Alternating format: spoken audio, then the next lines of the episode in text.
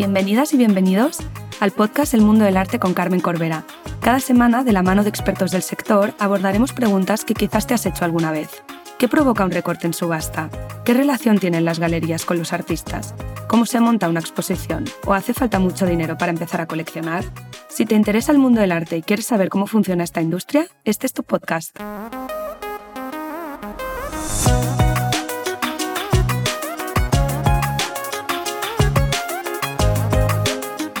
Hoy me acompaña Valentí Oviedo, director del Gran Teatre del Liceu de Barcelona, para hablar de la ópera.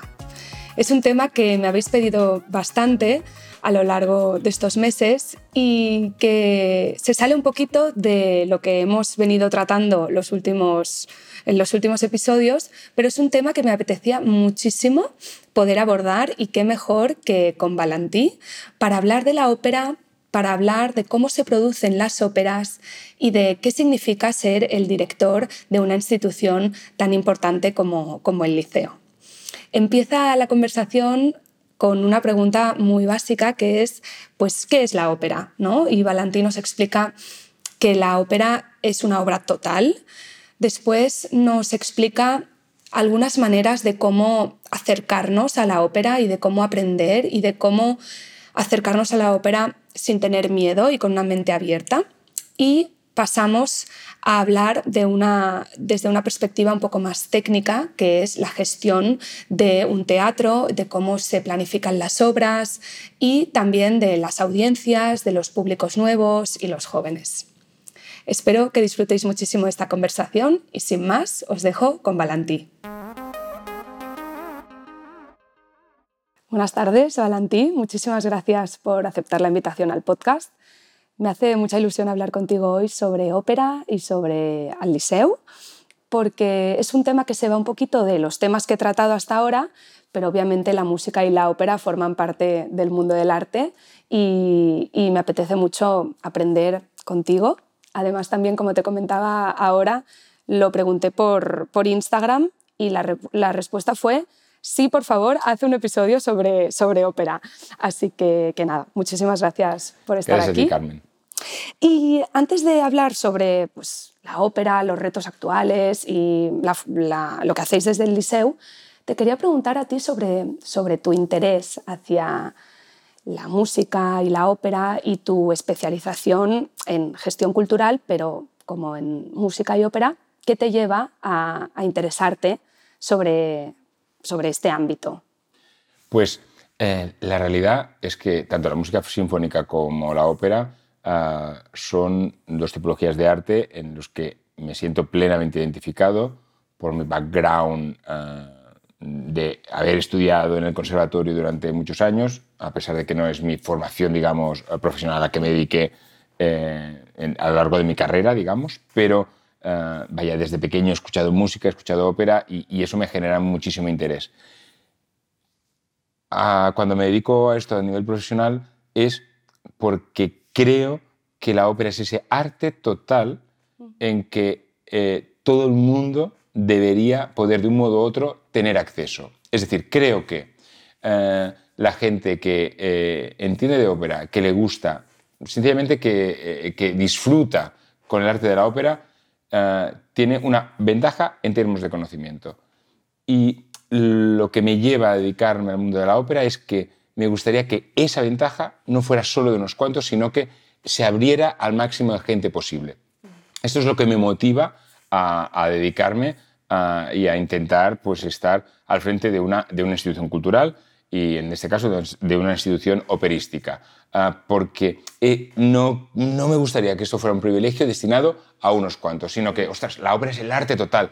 Todas las artes están incluidas ahí. Mm. La música, la literatura, la filosofía, eh, el pensamiento, la arquitectura, las artes plásticas, las visuales, todo, absolutamente todo. Entonces, es, eh, es la ventana a todo el arte. Y mover esa ventana hacia toda la ciudadanía es algo que realmente me apasiona y es lo que, el motor eh, que me lleva ahí. Y el segundo condicionante es que la ópera es ese arte que eh, de algún modo u otro identifica y une a Europa. Hay pocas cosas que, eh, que unan culturalmente y de, y de, manera intrínseca y idiosincrásica a, a Europa, pero la ópera es una de esas artes que aparece eh, en muchos puntos de Europa al mismo, al mismo tiempo. Y eso sí que une una identidad europea. Y ese segundo condicionante también me lleva a, querer a profundizar y abordar eh, el tema de la ópera. Qué interesante. Y como, como director del, del liceo, em, ¿con qué proyecto llegas a, la institución? O sea, supongo que es eso, ¿no? Acercar la ópera a un público más grande, pero ya llevas casi cinco años. Sí.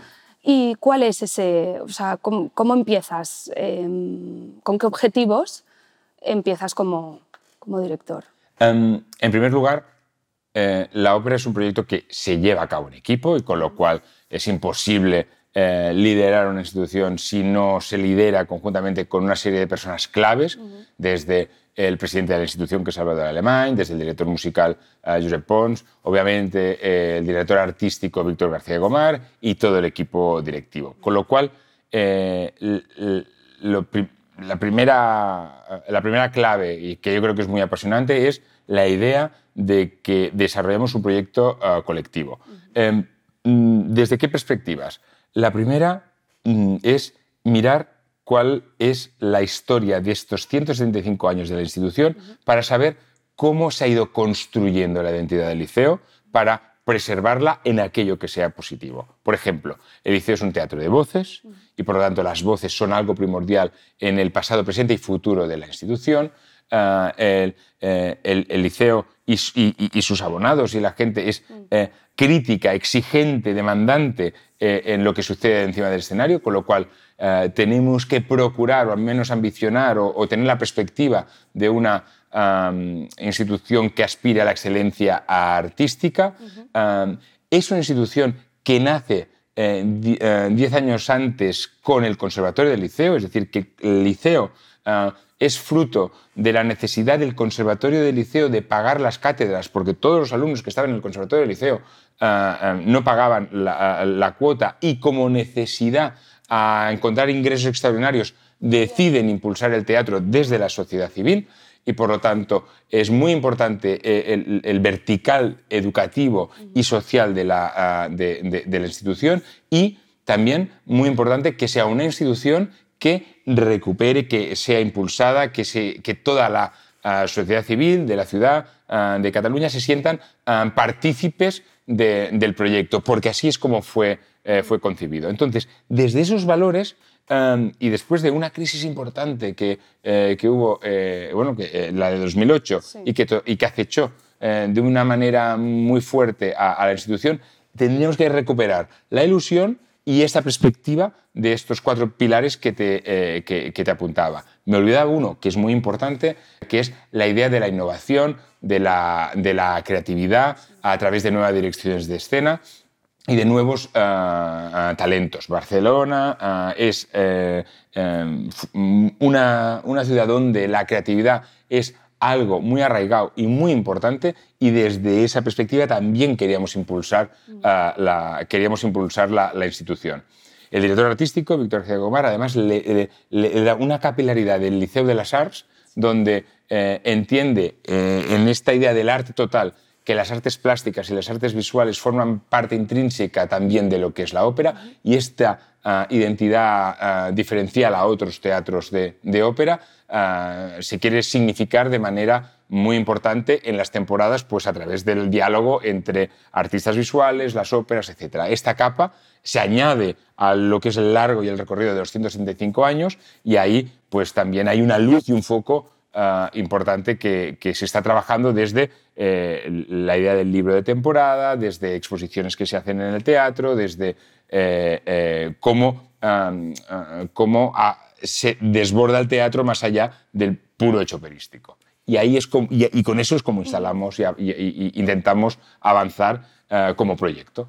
Me encanta lo que explicas de obra total y que es como que tiene que ser Em, que tiene que estar al, alcance de todos. ¿no? Pero yo, por ejemplo, mi experiencia con la ópera, y es algo que tenía muchas ganas de, preguntarte, también un poco de forma egoísta, porque me interesa y cuando voy a la ópera me gusta, lo, ¿no? valoro pues, la escenografía, el vestuario, eh, la historia, pero sí que es verdad que a veces siento como que me falta conocimiento y me falta bagaje y me falta pues haberlo estudiado más o haberlo escuchado de pequeña, que quizás pues no lo hice tanto, no me, no me lo encolcaron tanto desde casa.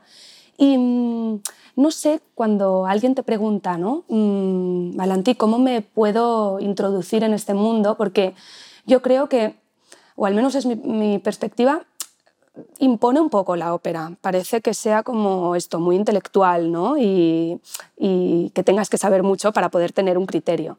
No sé qué consejos le das a la gente, en plan, pues oye, mira, léete este libro o escucha estas tres óperas que son como las más importantes. Mm. Hmm.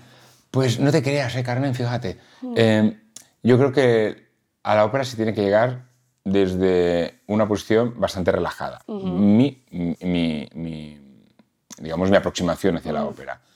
Um, a diferencia de la música popular, um, la música popular tú te puedes quedar sentado en, en, en, esta silla y tranquila, que la música viene a ti. Sí.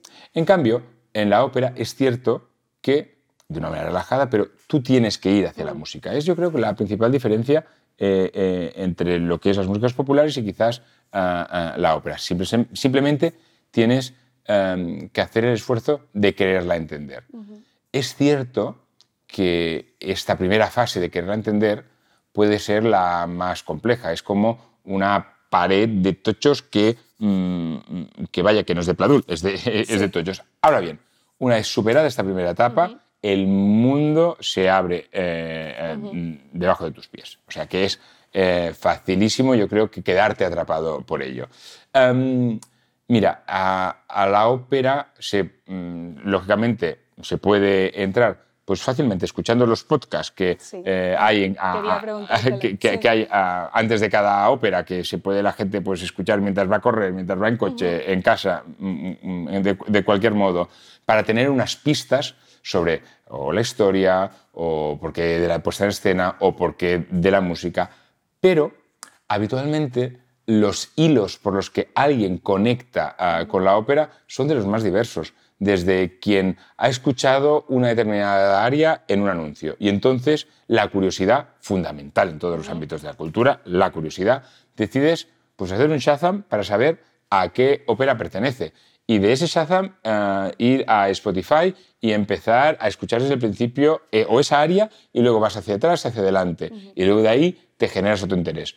O, um, pues, estás, um, um, pues estás caminando, escuchas uh, uh, esa, es una melodía que, que, te interesa y también eh, la descubres. O que alguien te lleva por primera vez a la ópera Uh, pues esto, ¿eh? las sesiones under 35 que, eh, que, llevamos a cabo y que de repente vas por el hecho social de encontrarte con gente sin muchísima expectativa de lo que vas a ver, con lo cual ir a un sitio sin mucha expectativa es llegar de una manera relajada sí. y que de repente boom, uh, mm. se levanta el escenario, ves esa eh, escenografía, te quedas impactado mm. pues, por, la, por la dimensión que supone una puesta en escena de una ópera que no tiene nada que ver con, con el resto de artes escénicas y a partir de ahí los sentidos empiezan, mm. empiezan a, a, a, conectar. Um, la, la, seducción uh, que, que, conlleva el hecho de ir con alguien que le apasiona la ópera y, tú sientes admiración por la persona que le apasiona la ópera, entonces de una manera sugestiva la ópera llega a ti. Es decir, que uh, es a partir de esa primera parte que luego eh, se puede leer un montón de ópera o se puede empezar a descubrir uh, muchos más podcasts. O empiezas a poner la radio clásica donde también, eh, eh, ta, ta, también puedes ver em, alguna ópera. Pero la sugestión inicial tiene que venir de dentro sí. y no imponerla, porque cualquier imposición, en, al menos en el campo de la ópera, yo creo que no, uh, que, que no funcionaría. Eso sí, los estímulos existentes para que la ópera llegue eh, llegue a alguien pues son, son diversos. También te diría, hay gente que solo le gusta la música barroca, por ejemplo, que, sí. la ópera barroca, o sea, que son gendelianos y, y, -huh. y Vivaldi, y, y, eso es lo que les atrapa. Hay otras personas que solo se quedan atrapados por Wagner. Sí. O sea, um, uh, gente que está cinco horas escuchando esa, ese Wagner, que es como esa ola que va, uh, que va y viene y cuando te crees que acaba cambia y hace un, recrie, un requiebro hacia otra melodía y, te vuelve a atrapar como si fuera una pequeña serpiente. Hay gente que está atrapadísima ah, por Wagner y es solo Wagner lo que les gusta. En cambio hay otra gente que de repente eh, escucha la soprano y que es como un artista de circo que hace malabares con la voz y se queda atrapado ahí. Es decir, hay tantas conexiones posibles alrededor de la ópera que creo que cada uno se siente conectada con la suya y sobre todo yo no obligaría a nadie a que le gustara la ópera porque eso eso sería mm, matador, pero sí que creo que la, ópera puede atrapar desde muchísimos puntos de vista. Hoy en día, a los jóvenes, cuando lees las encuestas que, o más las encuestas, los estudios que eh, ha llevado a cabo el INAEM recientemente, dicen, oye, a los jóvenes les interesa la ópera por eh, orden de importancia. Uno, la historia. Dos, la música. Y tres, los, los cantantes. Con lo cual, hoy en día la historia es fundamental para atrapar a un, a, un, público joven. De eso no he hablado en lo que he dicho hasta ahora, porque hablábamos mucho más de la música y de la teatralidad, pero no de, no, no de la historia en sí misma. Pero hoy en día, ah, para atrapar a un público joven, fundamental, pero la historia es muy importante. Me sorprende, porque yo también hubiese pensado que en estos tres puntos estaría la escenografía. Porque últimamente veo ¿no? que hay obras como pues mucho más modernas y yo pensaba, bueno, pues esto es una tendencia también como para unos públicos nuevos con, un, con una imagen visual más, moderna. Sí, es posible. Hoy en día, eh, que apuntaba, ¿eh? los estudios mm. que, que, aparecen, eh, la escenografía, la puesta en escena, eh, no, no, aparece como, como vital, pero seguramente es intrínseco. Es decir, mm. Ah, hoy en día, cuando se levanta el telón, visualmente tiene que ser tremendamente atractivo. De hecho, eh, lo audiovisual eh, está cada vez más... Tuve lo de eh, Abramovich y fue, para mí, fue la combinación perfecta, porque es como que me ayudó a entender mejor mm, bueno, de lo que estaba hablando y pensé que no todas las óperas tenían que tener el apoyo visual, pero que ayudaba mucho. Cierto, pero para mí lo conmovedor de Amaramovich mm. es que habla de la soledad. Y ahí eh, eso es lo que atrapa, mm. la angustia de teniéndolo todo sentirse sola. Entonces, ah, ante ese halo mm. de soledad y, lógicamente, gracias al mundo Abramovich, entras de lleno, sí, con con unas imágenes visuales mm, mm, imponentes, eh, con unas áreas reconocidas mm. ah, por todos. Pero todo eso llega porque estás abducido por la temática ah, ah, tan triste y tan desconsolante como es la soledad. y, en ese ámbito de la soledad es donde te quedas atrapado gracias a lo que tú apuntas, la excelente calidad, tanto interpretativa como visual, como ah, de, toda, y de, toda, de todo el espectáculo, incluido esa escenografía que recrea esa habitación donde María Calas, digamos, ah, se fue. ¿no? de hecho, esto también era algo que te quería preguntar y que creo que es fundamental también como para que la ópera Mm, siga interesando a pues, las nuevas generaciones, yo creo que es que la ópera trata temas universales, ¿no? que aunque fuese creada hace no sé cuántos años, sigue mm, teniendo como una resuena eh, con nosotros. Claro, fíjate eh, que alguien dice que en las tragedias griegas ya se, ya, ya se han explicado todas las historias universales, con lo cual eh, poco más hay que inventar. Eh, no obstante, también alguien diría que hay determinados argumentos de muchísimas óperas eh, bastante trasnochado, ¿no? como es la relación hombre-mujer, que, que, que, hoy en día mm, porque, porque, lo entendemos como algo anacrónico, pero hay filtros que hoy, no, hoy no pasaría. De ahí que la necesidad de crear nuevas historias que interpelen a una sociedad del siglo XXI con unos valores radicalmente evolucionados a, los que teníamos mm, sin hace, no hace tanto, tiempo, prácticamente, ¿no? a finales, del, siglo XX. No obstante, como a veces la ópera es eso que está entre lo humano y lo divino, mm. ¿no? porque genera un halo eh, distinto en el que te abduces, mm. eh, pues es perdonable determinadas, eh, de, determinadas historias porque están por encima, digamos, del bien y del mal y la musicalidad, la teatralidad, lo artístico lo, lo, lo, envuelve y lo, y, y lo, maquilla de algún modo. ¿no? Pero ciertamente mm. nuevas historias son necesarias para interpelar a las audiencias de hoy en día. ¿Y se están creando nuevas historias, nuevas óperas contemporáneas? Se, crean muchísimas historias hoy en día, muchísimas. Eh, eh, ciertamente, de todos modos, em, em, vamos a situar, digamos, la, la, la, historia en perspectiva. De las centenares, miles de óperas que se habrán creado en la historia, al final, recordemos que las que permanecen a lo largo del tiempo eh, y que son las 10 más mm, visitadas y revisitadas, pues eso, eh, se cuentan con 10, con 15, con 20 o con 50 si quieres, ¿eh? pero oye, se han hecho centenares y miles de óperas, con lo cual, claro que se quedan cada año muchísimas óperas nuevas que se estrenan en todos los teatros del mundo, pero mm, mm, permanecer en el tiempo y y, crear cátedra ah, que perdure a lo largo del tiempo, pues lógicamente eh, no hay tantas, pero oye, por, empíricamente contrastado. ¿no? no obstante, sí, eh, hablábamos antes ¿no? que recientemente estrenamos la ópera Alexina B de Raquel García Tomás, con, eh, cuya temática ah, mm, ha interpelado muchísimo a, jóvenes y no tan jóvenes de, de hoy en día, que es la historia de una persona intersexual eh, en pleno mitad del siglo XIX y, con qué delicadeza, con qué, eh, eh, con, qué moderación, con qué tacto y con qué sensibilidad se trataba la historia pues, de esta persona intersexual enamorada de, una mujer que luego, pues, oye, que resulta que le han asignado el signo, el, sexo que, le han, asignado un género a partir de un sexo que predeterminaron y que parecía que no era así, y justamente el lamento de que cuando le asignan el género uh, correcto no se siente eh, cómoda o cómodo con su personalidad y al final decide abandonar, abandonar el mundo. Entonces, esa historia, también escrita, también compuesta, pues ha calado muchísimo y es una suerte que nuevas historias conecten con un público nuevo.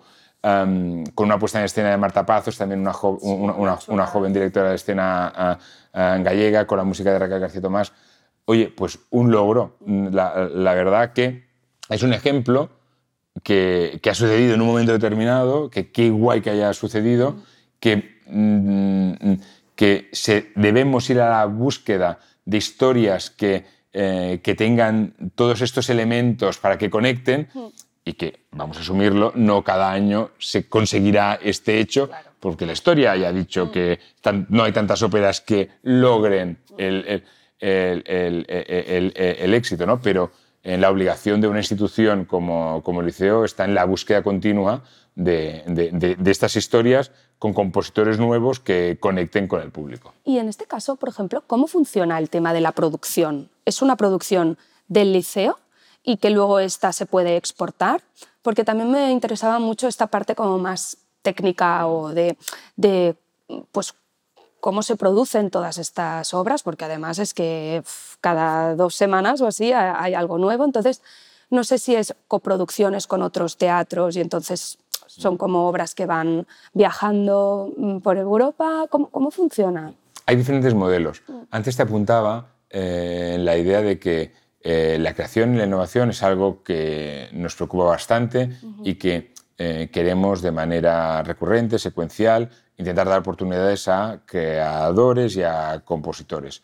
Em, Raquel García Tamás ganó una beca Leonardo de la Fundación BVA y lo que sucedió em, es que eh, con esa beca compuso Alexina B y desde el liceo Víctor García Gomar lo que pensó, oye, vamos a, producir la ópera que tú vas a componer.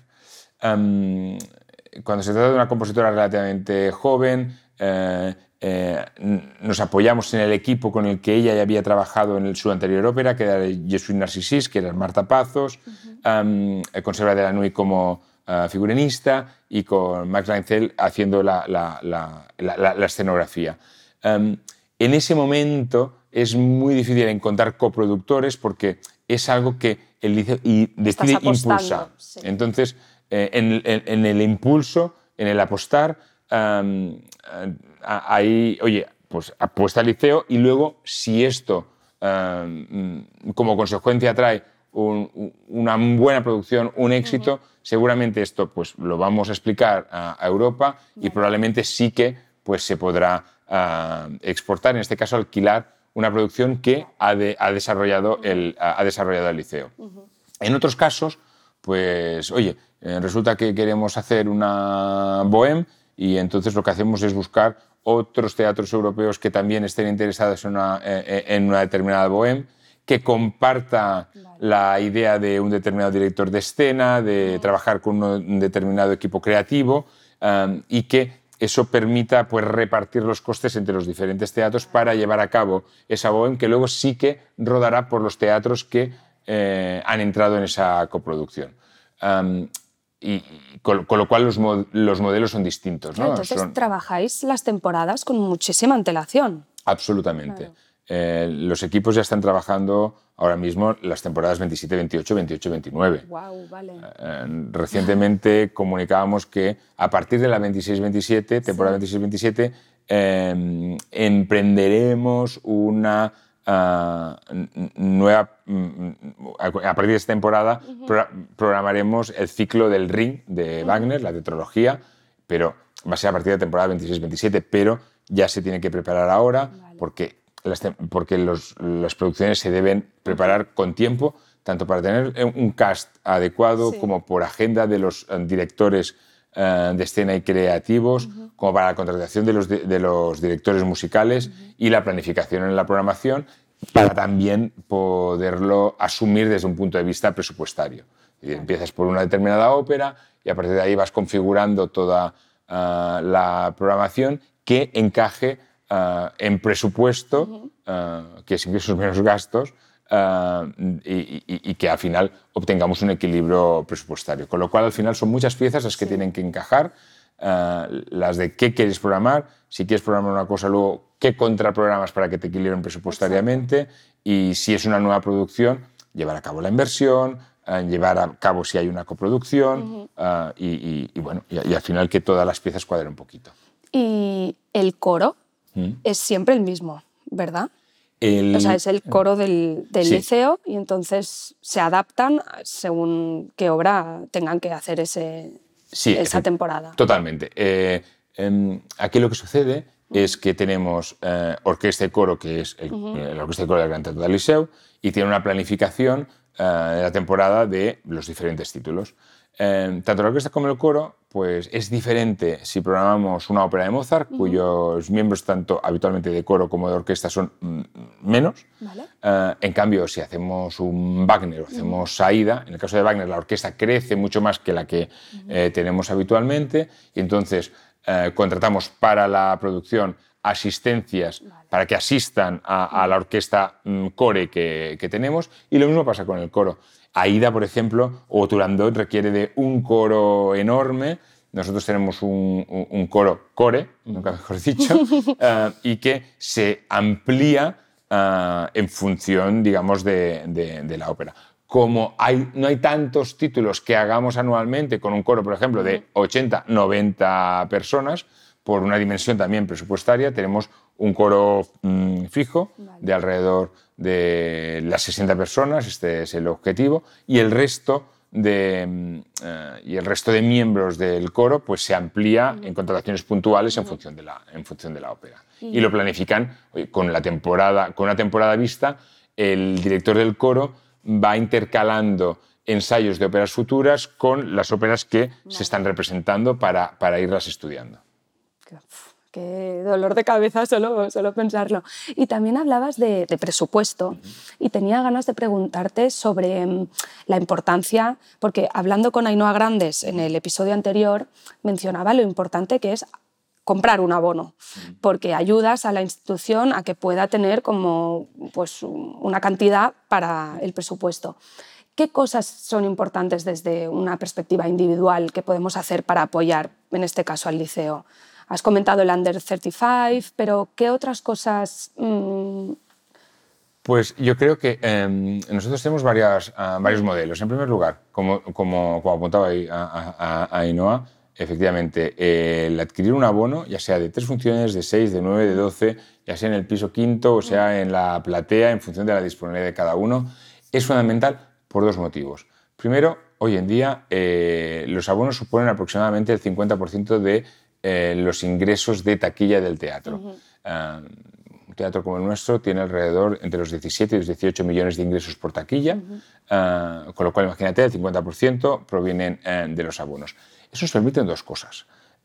Nos permite poder ser más arriesgados en las propuestas que planteamos, porque significa que, oye, mm, programamos el Isir d'Amore, que es Donizetti, como uno de los grandes hits, o Carmen, otro de los grandes hits, pero sabiendo que tenemos el 50% ah, mínimo pues de, la, de la, del aforo ocupado, lo que nos permite es arriesgar en, otras, en otras propuestas.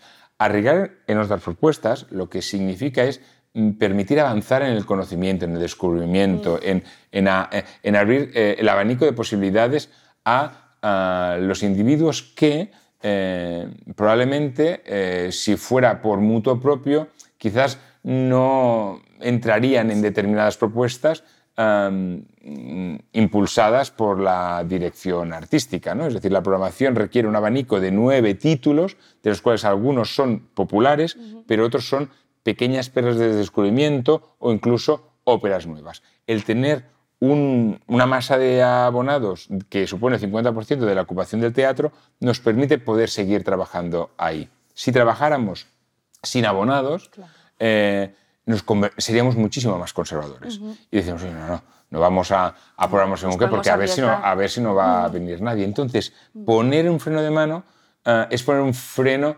al, avanzar culturalmente, al, ser atrevidos desde, desde, esa perspectiva.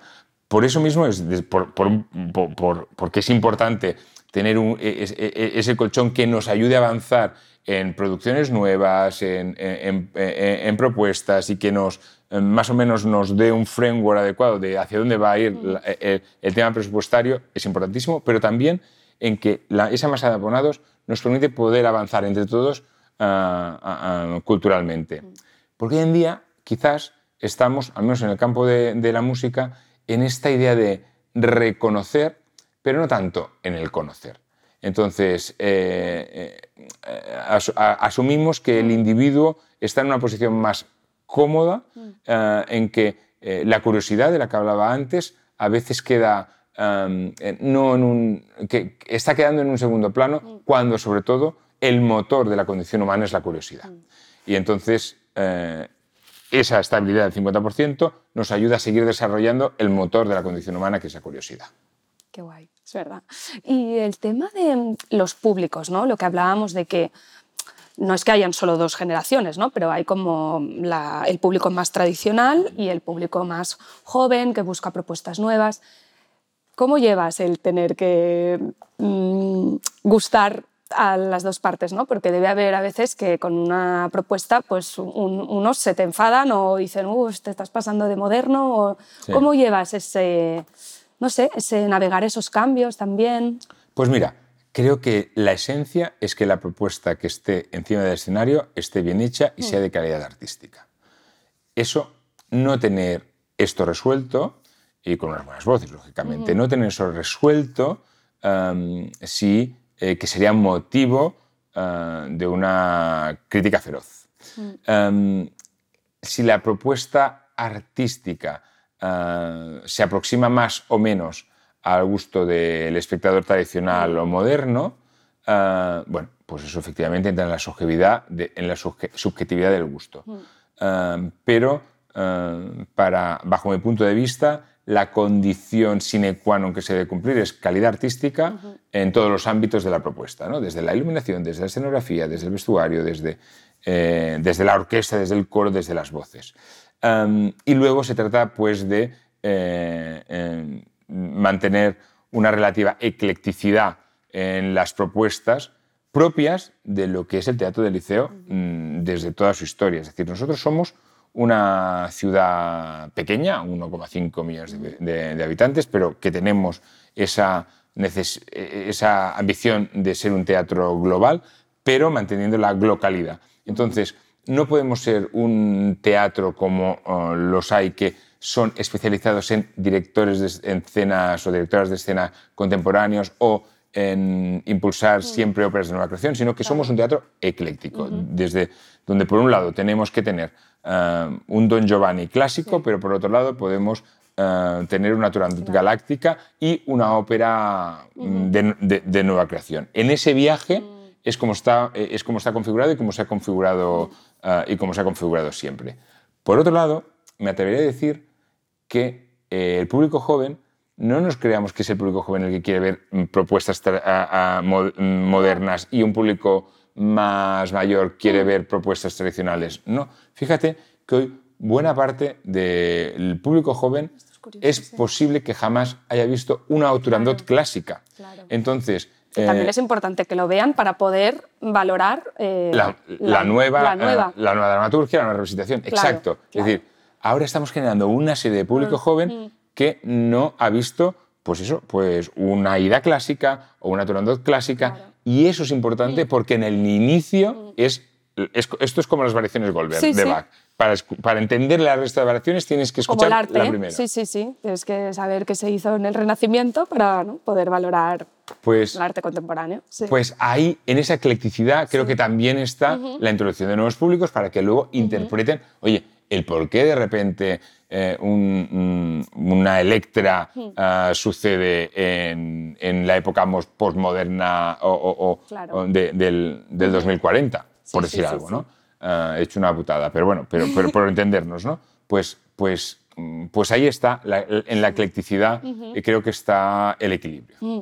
Y hablando de públicos, ¿el público del liceo es local o también hay muchos turistas? Porque a veces me lo pregunto cuando voy por las Ramblas, que obviamente es Guirilandia, pero luego no sé si el liceo atrae a este turista también que viene a Barcelona. Depende de la propuesta. Mm. Em, por ejemplo, recientemente con Mariana Abramovich, más del 15% de las personas que vinieron a verlo eran de, era considerado turista, que es fuera de, eh, fuera de España.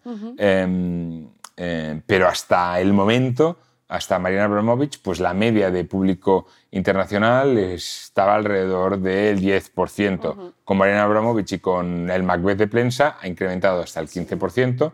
Y recuerdo que justo antes de la pandemia, donde el boom del turismo de Barcelona era total, eh, estábamos a punto de estrenar un Lohengrin, es una ópera de Wagner dirigida por la bisnieta de Wagner, Caterina Wagner, y esto era un tal acontecimiento que el mundo wagneriano había ah, ocupado el 30% del total de las localidades. Al final se tuvo que suspender por la pandemia y entonces eso, eso quedó como en dato ah, eh, estadístico, pero que jamás se materializó. Pero creo que el público de la ópera realmente se mueve en función de las propuestas que existen en todas las óperas ah, del mundo y por lo tanto es un, es un público muy, cautivo de la propuesta y de las voces que, eh, que hay y se mueve especialmente por eso y por lo tanto va en función de las propuestas que tengamos que vendrá, que vendrá más. En la, próxima temporada tenemos alguna propuesta que estoy convencido que eh, captará mucho la, la, la, atención de un público, de un público internacional. Em, la, el teatro es un teatro mm, local porque sirve a, su entorno con una ambición lógicamente global. Eh, el público local es suficientemente exigente como para ah, estar convencido que si eh, convence la propuesta al público de aquí, convencerá al público internacional. En eso, eso lo tenemos yo creo que bastante asegurado. Y ya lo hemos tocado un poquito, pero quería ah, empezar a acabar la conversación preguntándote por los retos que afrontas como director general del liceo estos próximos años. ¿Cuáles, cuáles dirías que son, no sé, tus retos?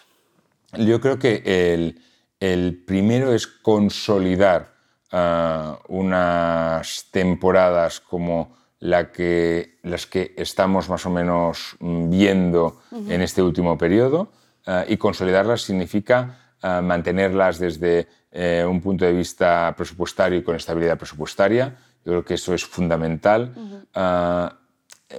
para mí otro reto sin duda es incrementar el número de abonados, que significa el número de personas que dan confianza, mm, confianza y apoyo a la institución desde, desde el primer día, porque esto es la métrica ah, más positiva de que las cosas se están haciendo correctamente. Para mí un reto importante es um, cómo y seguir desarrollando los uh, espectadores digitals, que significa pues eh, conjuntamente con nuestra plataforma digital, Liceo Plus Live, sí. uh, combinar la experiencia operística no solo en el teatro, sino que continúe eh, eh, en casa, por, por, porque eso es, sí. el, eh, eso es la manera de, de, seguir atrapado en el lugar más confortable que uno tiene, que es su casa, uh -huh. y conectar de una manera muy homey uh -huh. con, uh, con, la ópera a través de la plataforma. Para, ahí, para eso nosotros es, es fundamental.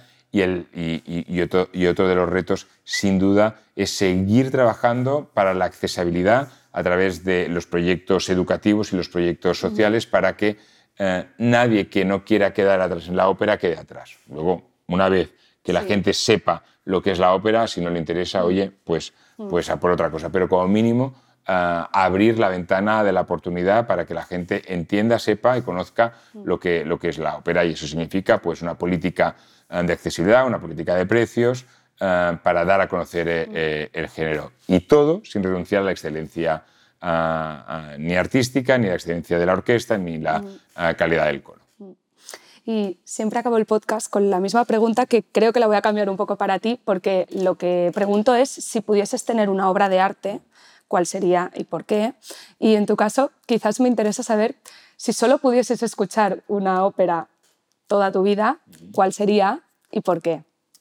Pues um, hace, quizás hace un mes te hubiera dicho otra ópera, pero ahora te voy a decir uh -huh. Tannhäuser. Tannhäuser de Wagner me parece una ópera enorme uh -huh. eh, eh, porque eh, es, una, es una ópera que te va atrapando a cada minuto que va avanzando y al final Wagner te lleva, por, como te apuntaba antes, por donde quiere uh -huh. y, eh, y, la ópera musicalmente me parece eh, una proeza absoluta de, de, Wagner y creo que estaría escuchándola eternamente uh -huh. porque te va atrapando, te va llegando y te, y, y te va... Uh, te va abduciendo por donde, por donde él quiere. Creo que Wagner es eh, digno de estudio de saber por qué sucede esta cosa de que cuando lo escuchas y cuando conectas con él eh, te atrapa. Y de, y de, las óperas de Wagner, a mí personalmente Tannhäuser sí. es la que más me atrapa. Me la apunto para ponérmela ahora. Muy bien. Muchísimas gracias, Alanti. Ha sido un placer. Gracias a ti, Carmen. Y hasta aquí el episodio de hoy. Espero que hayáis disfrutado muchísimo de mi conversación con Valentí Oviedo. La verdad que yo he disfrutado muchísimo y era un tema que me apetecía mucho tocar y tratar, ya que la ópera siempre me ha llamado la atención, pero siempre me ha provocado un poquito de respeto. Y la primera cosa que me gustaría destacar de la conversación es que lo que dice Valentí de que la obra la ópera hay que abordarla desde la curiosidad y desde una forma relajada, sin tener miedo, ¿no? Y que se puede llegar a, la ópera por diferentes intereses, porque te guste su historia, la historia que trata la ópera, o por la música, por la escenografía, y que hay que estar abierto y no tener miedo a empezar a ir a la ópera. Y vuelve un poco a un tema recurrente del podcast que es superar ese miedo a que alguien piense que eres ignorante o que no sabes de un tema, que creo que es algo que nos frena a muchos en diferentes aspectos del mundo del arte. A entrar en una galería o en un museo, no hacer preguntas, pues en la ópera, como en los otros casos, simplemente hay que empezar y podemos escuchar, por ejemplo, los podcasts del liceo, que para cada ópera hacen una, una cápsula que te ayuda mucho antes de ir a ver la ópera a saber pues de qué va, quién es el compositor, y que te ayuda a estar un poquito más seguro de ti mismo. Y también me parece una muy buena iniciativa lo del Liceu 35, que es para menores de 35 años, las entradas son mucho más económicas y así hacen que puedas ir más y poder familiarizarte con este tipo de, de obras. La segunda cosa que me gustaría destacar de este episodio y de la conversación con Valentí es la cuestión de la curiosidad. Me gustó muchísimo cuando Valentí dice que la curiosidad es el motor de la condición humana, que es lo que nos hace ser humanos, ¿no? Y hay que tener esta curiosidad, que va ligado con el primer punto. Al final, si no tenemos curiosidad, no aprenderemos. Y entonces me parece como muy importante destacar este punto y que al final la curiosidad nos lleva a ser mejores, a aprender y, y a evolucionar como personas. Y la tercera, la tercera cosa que me gustaría destacar de, este, de esta conversación es una cosa que para mí es muy importante sobre la ópera, que es las temáticas que tratan las obras, ya que son temáticas que nos preocupan o que nos pueden interesar hoy en día y que a veces yo creo que la gente piensa, uff, la ópera es algo anticuado, ¿no? Eh, para gente mayor muy tradicional. Y creo que nos equivocamos al pensar así las obras clásicas nos siguen interesando, pero es que además hay obras de nuevos compositores que tratan temas de muchísima actualidad que creo que es súper importante. Espero que, que, os haya gustado y que os animéis a ir más a la ópera si no lo hacéis. Y nada, muchísimas gracias por estar aquí y nos vemos el martes que viene.